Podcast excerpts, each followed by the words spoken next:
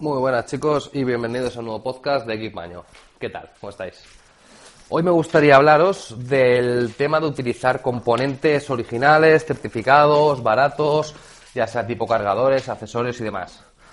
A ver, eh, empezando por el tema de los cables y adaptadores de corriente, eh, sí que es verdad que, por ejemplo, podemos todos nos hemos metido en Amazon, te puedes meter en Amazon y ver cables eh, compatibles eh, con los iPhone, por ejemplo, por 3 euros, 4 euros, tal. Entonces, claro, a ver, porque un cable original vale 20 euros.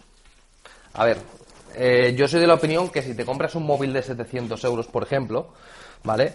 Eh, no merece la pena joderlo por un mal cable defectuoso o que se pueda estropear. Entonces, claro, los cables, bueno, más que los cables, los adaptadores de corriente ya llevan una serie de protecciones que, por ejemplo, tú coges un cargador original de Apple y tú coges un cargador que es prácticamente igual chino y al desmontarlo pues no le ves las mismas protecciones. Yo tengo el amigo este que os comenté de una tienda de telefonía, eh, hizo la prueba, compró varios cargadores y los métodos de protección pues eran bastante, bastante diferentes. O sea, a lo mejor tenía tres o cuatro protecciones el cable, el cargador original, el compatible entre comillas chino barato tenía una o dos. Entonces, claro, es lo que hablamos. A ver, eh, no merece la pena fastidiar un móvil bueno por un mal cable, como aquel que dice. A ver, yo siempre he sido partidario, a ver, esto es mi opinión, es cada uno tiene la suya, también depende un poco de todo, factores económicos y demás. Yo he sido partidario siempre de utilizar cables, cables originales, ¿vale? Ya me he acostumbrado, tanto los cargadores como los adaptadores de corriente del cable, se utilizan siempre originales. A ver, yo por ejemplo, en mi caso, lo tengo fácil, porque yo si llevo un iPad o los dos iPad y llevo el teléfono móvil y demás, pues con un cable solamente, pues ya lo, ya lo consigo arreglar todo. Entonces, claro, tengo un cable solamente y con ello ya, pues ya digamos cubro todas mis necesidades de mis dispositivos. Ahora tengo que volver a llevar un, un cable de iPhone 4, porque como os comenté llevo el iPhone 4, entonces pues bueno, pues tengo que llevar un cable de iPhone 4. Pero bueno, eso ocupa poco.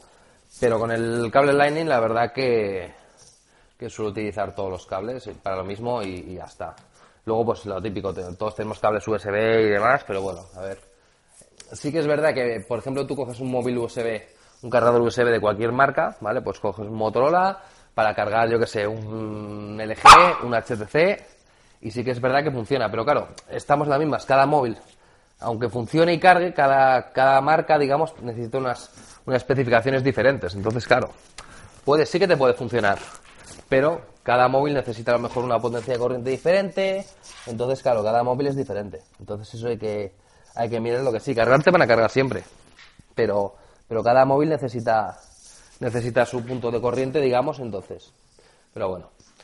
A ver, luego el tema de los accesorios. A ver, sí que es verdad que yo, por ejemplo, utilizo, yo utilizo siempre una funda para los iPhone, que es, me parece de la marca Griffin, que es lo que es el bumper y la cubierta trasera de plástico transparente. Ya desde el iPhone 4 empecé a utilizar esta marca, me dio muy buenos resultados, no son excesivamente caras, creo que valen 11-12 euros, y la verdad que me gusta mucho y me, y me va muy bien. Luego, para el tema de los iPad, siempre me suelo comprar la Smart Cover original, sí, sé que hay por internet otras más baratas, sí que las he probado, y sí que te hacen más o menos la misma función, pero no deja de ser igual, porque son de cartón. Entonces al tiempo están hechas mierda. La de Apple sí que es un poquito más cara. A ver, la del iPad mini me costó 45 euros. Pero yo, por ejemplo, tengo el, iPad Air hace dos años y la Smart Cover está perfecta. O sea, no, no tiene marcas de desgaste, no tiene... De hecho, tenía un Smart Cover de mi iPad. No, de mi iPad no. De mi iPad 2, de segunda generación, antiguo, y duró tres años. O sea que la verdad que el resultado es muy bueno. Y a mi mujer le compré una por Amazon que valía 23 euros, que era una castaña, al final te compré la primera. La original. Y luego yo, antes de que sacaran la funda de silicona esta de los iPad, para detrás, yo ya me compraba unas en Amazon de goma, de goma dura, que la verdad que me va muy bien para proteger el dispositivo.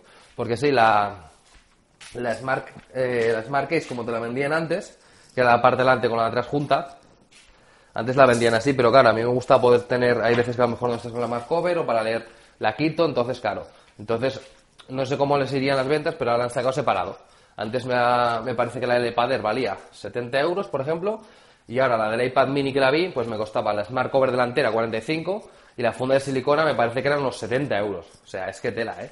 Es que son ciento y pico euros por las dos partes. Entonces, sí que tienes opciones. Para la parte de atrás no es tan importante como la de adelante. Tienes más opciones. Y luego, pues bueno, está claro que, a ver, proteger las pantallas de nuestros equipos es importante. Yo siempre les pongo a los equipos un cristal templado, independientemente de que en el caso del iPad lo lleve con smart cover y tal, pero a ver, me gusta tener los equipos protegidos, porque en el caso de que, como os comenté, lo quieras vender de segunda mano, pues el estado sea perfecto. O sea, porque yo, por ejemplo, cuando yo voy a vender un, un equipo, yo al propietario le digo, a ver, eh, tengo el cristal templado puesto, lo subo a lo mejor 10 euros. ¿Te interesa el cristal templado? Sí, no. Entonces, si me dice que sí lo dejamos, si me dice que no, se retira el cristal templado, se limpia perfectamente la pantalla y el equipo está en perfecto estado para su venta.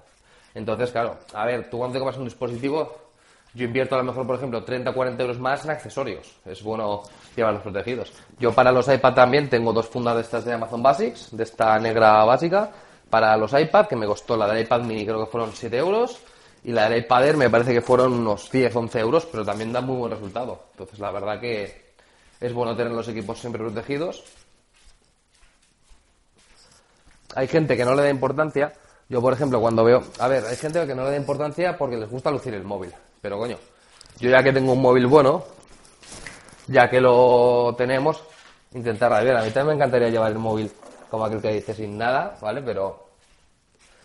Pero si es, tiene una caída, la pantalla puede petar, se puede rayar. Entonces, pues bueno, a ver, esto es como todo. Yo he tenido suerte que, a ver, a mí alguna vez se me ha caído el teléfono y no he petado una pantalla, pero el iPhone viejo, la pantalla, por ejemplo, nunca se me había caído y un día se me cayó y me petó. O sea, una caída desde medio metro, cayó, pum, petó. Entonces, pues bueno, hay que tener los equipos protegidos y luego también, pues a ver, es como todo, te gastas un dinero en un equipo, pues a ver, yo por ejemplo, pues yo, ¿por qué me cambio más de esto? A lo mejor me cambio cada año, año y medio el dispositivo, pero hay gente que a lo mejor tiene, por ejemplo, un móvil que lo tiene 3, 4 años. Entonces, claro, es una inversión entre comillas. Pero bueno, y nada más, chicos.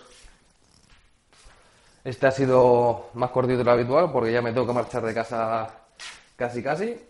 Ahora tengo subiendo el otro podcast que, que he grabado también anteriormente sobre futuras compras y demás.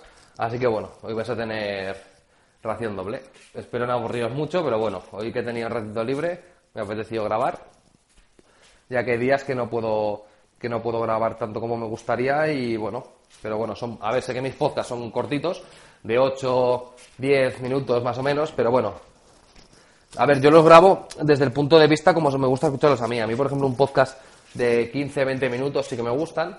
Habré algunos de una hora que sí que de esto, pero hay veces que como suelo escuchar podcasts en momentos puntuales, entonces claro, no me gusta dejar podcasts a medias, me gusta entonces pues no los hago muy, muy extensos, pero bueno, ya me voy apuntando en la libretita temas para grabar, entonces pues bueno, iremos haciendo podcasts un poquito más un poquito más largos.